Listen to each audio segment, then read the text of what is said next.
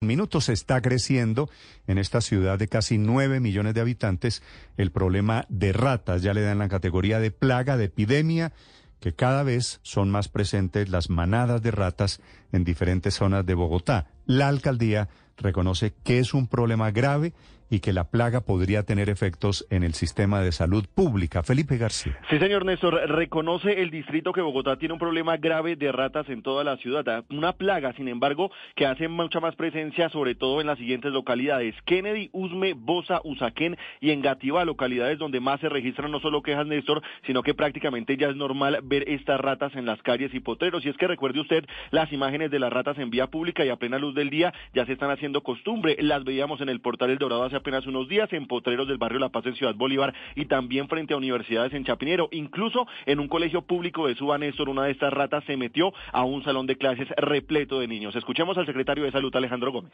Somos conscientes de múltiples quejas ciudadanas por presencia de roedores en distintos puntos de la ciudad.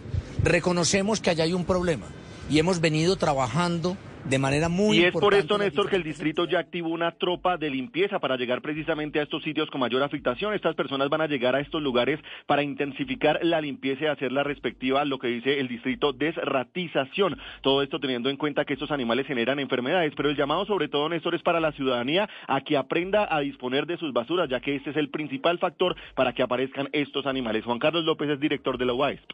Y usted, ciudadano, nos tiene que colaborar no rasgando la bolsa y no acumulando residuos en sitios públicos, porque esto lo que hace es alimentar y, e incentivar que se cultiven los roedores.